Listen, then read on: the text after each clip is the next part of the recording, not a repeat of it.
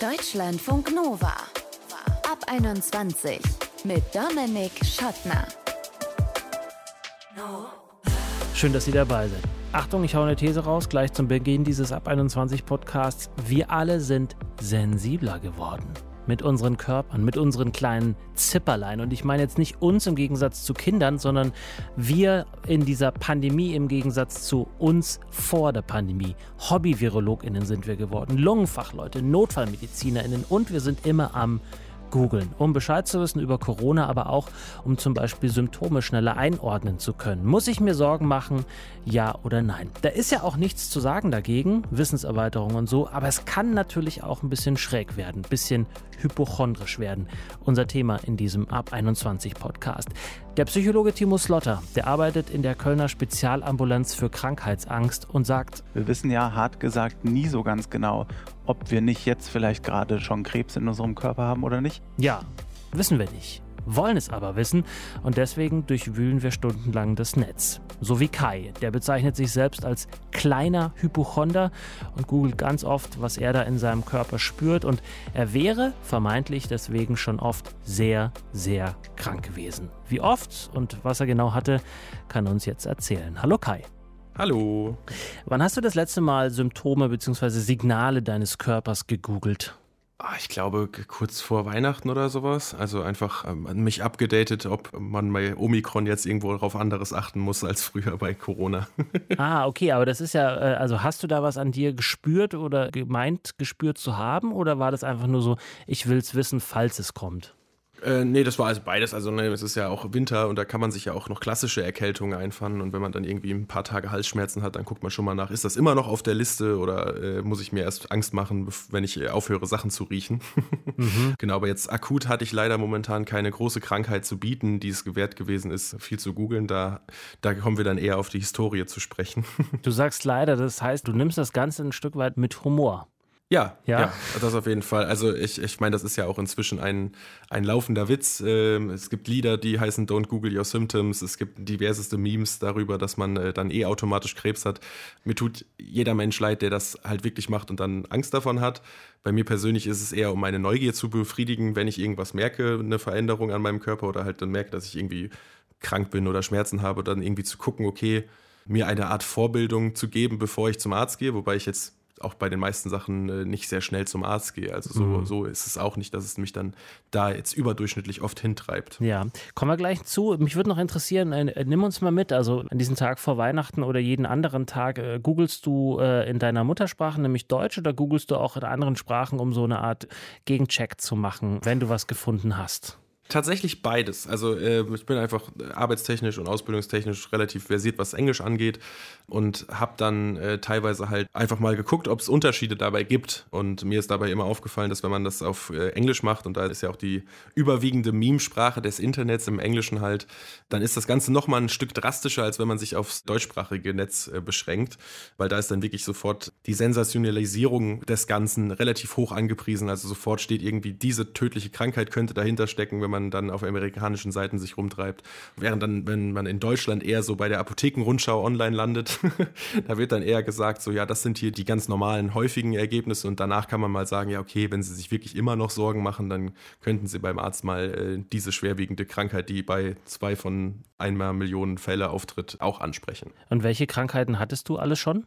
Ich hatte Leberkrebs, ähm, eine Lungenembolie, natürlich den klassischen Herzinfarkt, Blutkrebs, also das war alles dabei. Syphilis war ein ganz guter Renner. Syphilis war super, denn mhm. das konnte ich kategorisch ausschließen, dass ich das nicht hatte, aber ähm, das ist auf jeden Fall witzig, wenn man das als Ergebnis angezeigt bekommt. Okay, aber jetzt mal sowas bei Lungenembolie, also da hat man vielleicht ja auch gar nicht mehr die Kapazitäten, um da äh, noch zu googeln. Ne? Also da hättest du Glück, wenn du überhaupt noch irgendwas siehst.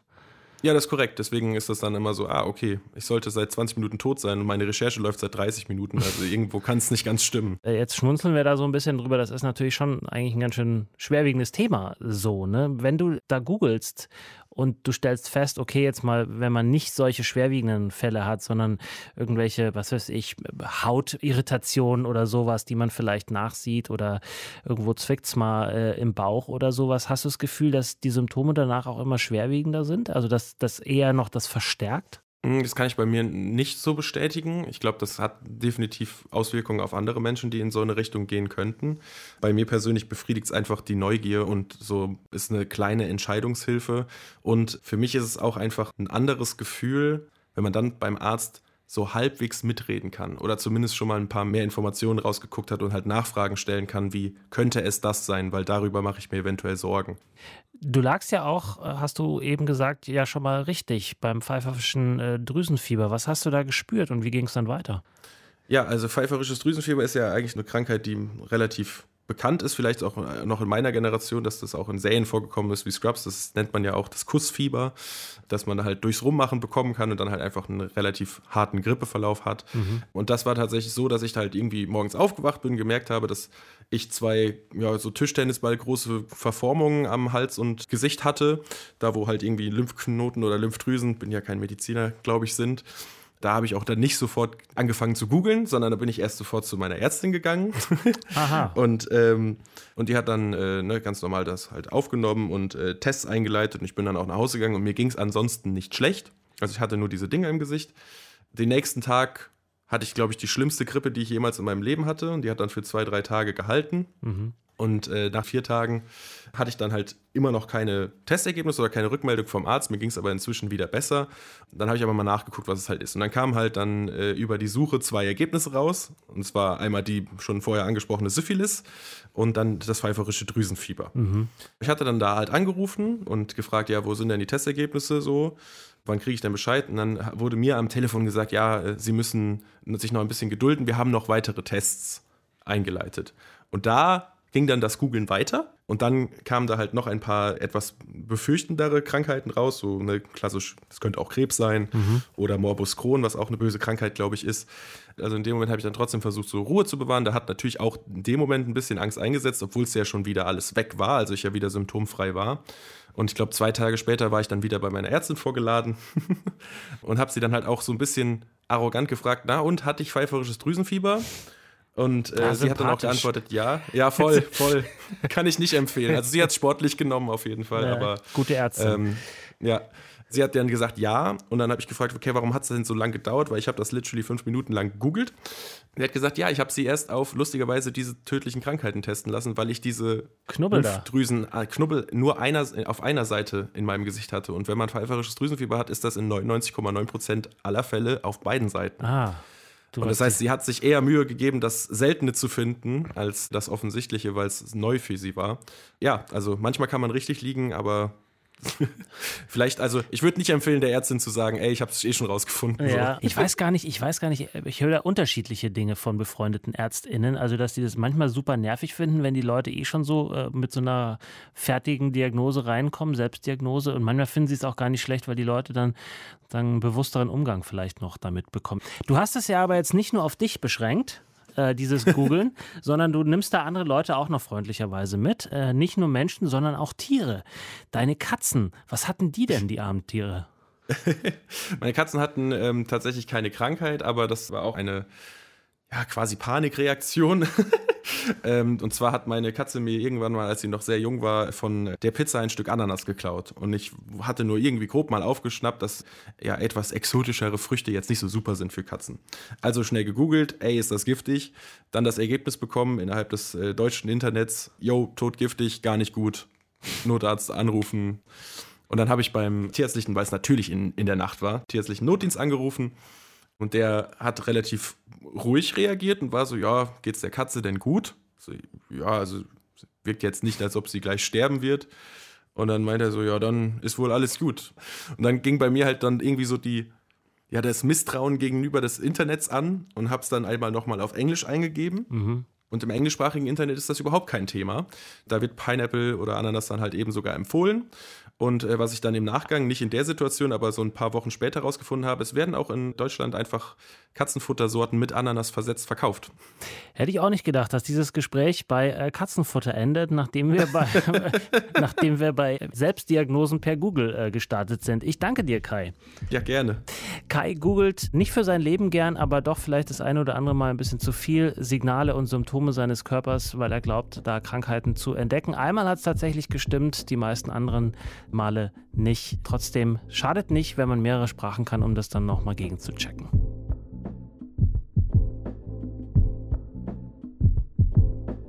Deutschlandfunk Nova super nervig, kennt ihr vielleicht. Man liegt abends im Bett, gerade Herbst oder Winter wie jetzt. Es ist kalt, alle rotzen, alle husten, alle schniefen und auf einmal merkt man sich auch, oh Mensch, da ist doch irgendwie sowas äh, im Hals. Und gerade seitdem die Pandemie losgegangen ist, ist bei mir immer die erste Sorge, oh Gott, ich habe Corona. Und am Anfang der Pandemie habe ich dann immer noch mal gegoogelt, was sind jetzt noch mal die Symptome von Corona? Und dann habe ich festgestellt, ach so, Fieber habe ich nicht, na dann kann es nicht sein, habe mich wieder hingelegt und habe weitergepennt. Ganz selten aber führt bei mir zumindest die Recherche dann ja aber weiter, nimmt kein Ende und man googelt und googelt und googelt und die Angst wächst und wächst und wächst und auf einmal hat man Symptome, die man vor der Recherche überhaupt nicht hatte.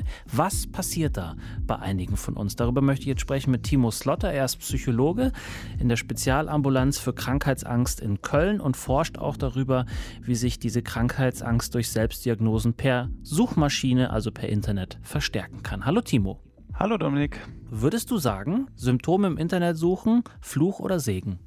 Boah, so ganz pauschal das zu sagen ist schwierig. Ich glaube, es wäre jetzt falsch zu sagen, das sollte man nicht tun oder das sollte niemand tun, denn die Realität sieht ja anders aus. Also die Mehrheit aller Personen, vor allem jüngerer Personen, googelt oder recherchiert im Internet nach Gesundheitsthemen, was ja irgendwie auch nachvollziehbar ist, ist ja irgendwie auch anonym, ist vielleicht netter als mit Familienmitgliedern vielleicht über Themen zu sprechen, die einem da vielleicht unangenehm sind oder so. Kannst du uns sagen von deiner Arbeit als Psychologe, was die Leute sich da erhoffen von dieser Internetrecherche? Ist es direkte Heilung oder ist es erstmal Gewissheit, dass sie krank sind oder eben vielleicht nicht krank sind? Ja, genau, es geht um die Gewissheit oder um die Sicherheit eigentlich. Eigentlich wollen wir ja damit ausschließen, dass es doch etwas Schlimmes sein kann. Und aber das wissen wahrscheinlich die meisten auch. Das Problem an der Sache ist, dass wir die Sicherheit dann oft nicht kriegen. Also grundsätzlich gibt es ja sowieso nie hundertprozentige Sicherheit, vor allem nicht in Bezug auf unseren Körper. Wir wissen ja hart gesagt nie so ganz genau, ob wir nicht jetzt vielleicht gerade schon Krebs in unserem Körper haben oder nicht. Und zum anderen sind da die Suchmaschinen auch einfach nicht darauf ausgelegt, uns immer zu beruhigen, sondern eigentlich eher im Gegenteil. Ne? Die Algorithmen sorgen eigentlich dafür, dass besonders dramatische Ergebnisse früh angezeigt werden. Und wenn ich vielleicht sowieso jemand bin, der häufig nach Erkrankungen googelt, dann merkt sich natürlich auch die Suchmaschine das und schlägt mir vielleicht auch häufiger solche Themen vor. Aha, das heißt, es sind also technische, naja, Zwänge sind es ja nicht, aber technische Umstände, die dazu führen, dass auch so ein Bedürfnis auf eine ganz schräge Art und Weise dann auch noch befriedigt wird. Genau. Jetzt habe ich ja gerade schon in der Anmoderation gesagt, dass es manchmal Jedenfalls, ich habe diesen Eindruck und Gespräche mit Kolleginnen, Freundinnen zeigen das auch. Wenn man da was sucht und dann äh, findet man, äh, das könnte es sein, das könnte es sein, dann hat man auf einmal so ja, Phantomschmerzen im weitesten Sinne. Kennst du das auch? Ja, genau. Und das spiegelt eigentlich wieder, wie überhaupt Wahrnehmung und auch Körperwahrnehmung funktioniert. Wir haben oft noch so ein veraltetes Bild davon im Kopf und denken, das geht nur in eine Richtung. Also ich habe vielleicht einen Pieksen im Bauch und dann sendet der Bauch ein Signal hoch an mein Gehirn und das nimmt dann etwas wahr. In Wirklichkeit geht es aber in beide Richtungen.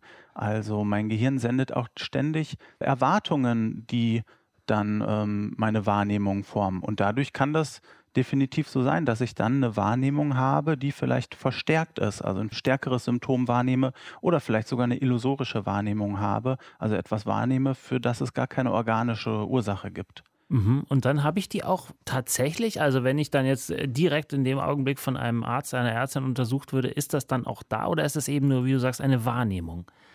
Das ist dann eine Wahrnehmung. Und ganz viele unserer Wahrnehmungen haben keine organische Ursache, zumindest keine, die wir feststellen können. Das ist erstmal etwas ziemlich Normales.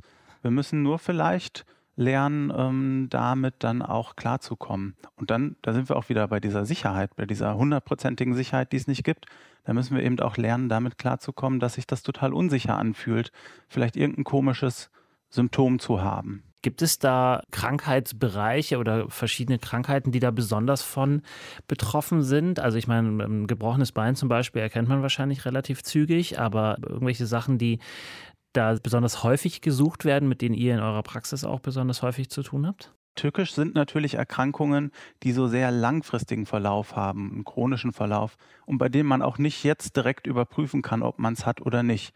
Also alle möglichen Krebsarten, vielleicht aber auch neurologische Erkrankungen, das so als Beispiel.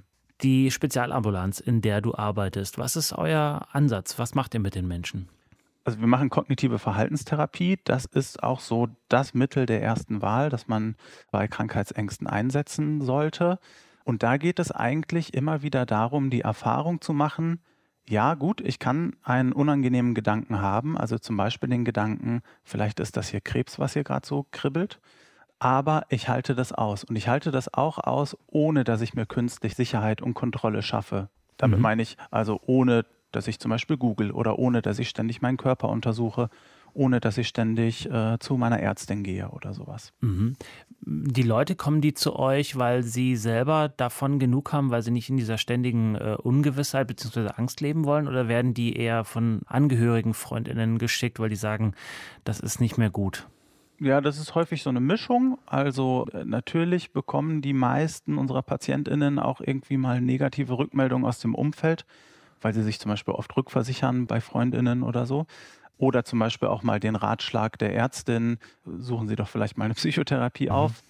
Aber was da auch anklingt in deiner Frage, das stimmt, die müssen eigentlich schon ganz schön viel durchmachen, um überhaupt den Schritt zu uns zu gehen. Also man muss sich dann ja auch erstmal trauen zu sagen, ja, okay, vielleicht ist es ja doch nichts Organisches. Und vielleicht sollte ich dann doch eben eher eine Psychotherapie machen. Mhm.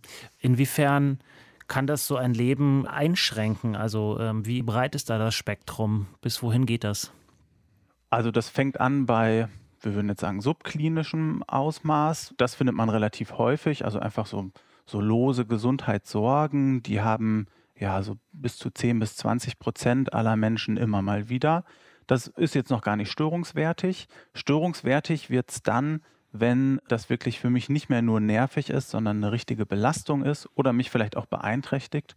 Vielleicht kann ich mich gar nicht mehr so auf die Arbeit konzentrieren und es kann aber auch ganz extreme Ausmaße annehmen, bei denen ich mich vielleicht total zurückziehe zu Hause, gar keine gesundheitlichen oder auch vermeintlichen gesundheitlichen Risiken mehr eingehe, vielleicht auch gar nicht mehr arbeiten kann. Mhm. Ist das während der Pandemie besser oder schlechter geworden? Also haben die Leute da vielleicht noch einen anderen Umgang jetzt damit?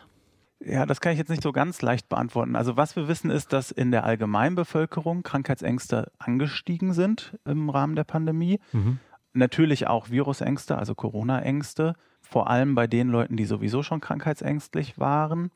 Wenn wir uns jetzt aber nur die PatientInnen anschauen, äh, da hat sich gar nicht so viel verändert. Einige Leute, die unter Krankheitsängsten klinisch ausgeprägt leiden, haben auch Angst vor dem Coronavirus, aber längst nicht alle. Viele sind, hatten vielleicht dann zu Beginn mal Angst vor Corona, aber sind dann auch wieder zurück zu ihren bewährten Befürchtungen, also zum Beispiel Krebs oder sowas zurückgekehrt. Zum Schluss, Timo, die Leute, die uns jetzt zuhören, die vielleicht sich auch zum Teil an der einen oder anderen Stelle selber ertappt gefühlt haben, ich habe das jedenfalls an der einen oder anderen Stelle auf jeden Fall getan. Gibt es etwas, wo du sagst, das ist auf jeden Fall das Wichtigste, um da nicht in so einen Teufelskreis aus Sorgen reinzugeraten, in so einen Strudel aus Google-Recherchen? Ähm, worauf sollte man auf jeden Fall achten oder was sollte man lassen? Also, wie gesagt, ich würde es nicht so strikt sehen und sagen, googeln ist immer schlecht aber man sollte in der Lage sein zu unterscheiden, mache ich das jetzt gerade, weil ich es angemessen finde, also weil ich zum Beispiel gerade wirklich Informationen brauche, um eine Entscheidung zu treffen, oder mache ich das eigentlich nur, weil ich mich irgendwie unsicher fühle und weil ich hoffe, dass ich danach so ein bisschen erleichtert bin. In dem zweiten Fall sollte ich dann vielleicht genauer nachdenken, ob ich das mir jetzt wirklich antun will oder ob ich nicht auch diese Unsicherheit aushalten kann.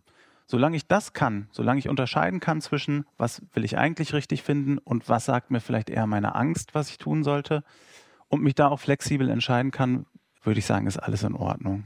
Sagt Timo Slotter. Er ist Psychologe in der Spezialambulanz für Krankheitsangst in Köln und forscht auch darüber, wie sich Krankheitsangst durch Selbstdiagnosen per Suchmaschine verstärken können. Ich danke dir, Timo. Ja, danke auch. So, und das war der Ab 21 Podcast über Hypochonder bzw. über Hypochondrie, also die übertriebene Angst, krank zu sein oder zu erkranken. Und wenn wir dann diese Symptome im Netz googeln und vermeintlich noch viel kränker werden. Danke für euer Interesse, bleibt wirklich gesund, googelt nicht zu viel und bleibt geschmeidig. Ciao. Deutschlandfunk Nova. Ab 21. Immer Montag bis Freitag auf deutschlandfunknova.de und überall, wo es Podcasts gibt. Deutschlandfunk Nova. Ab 21.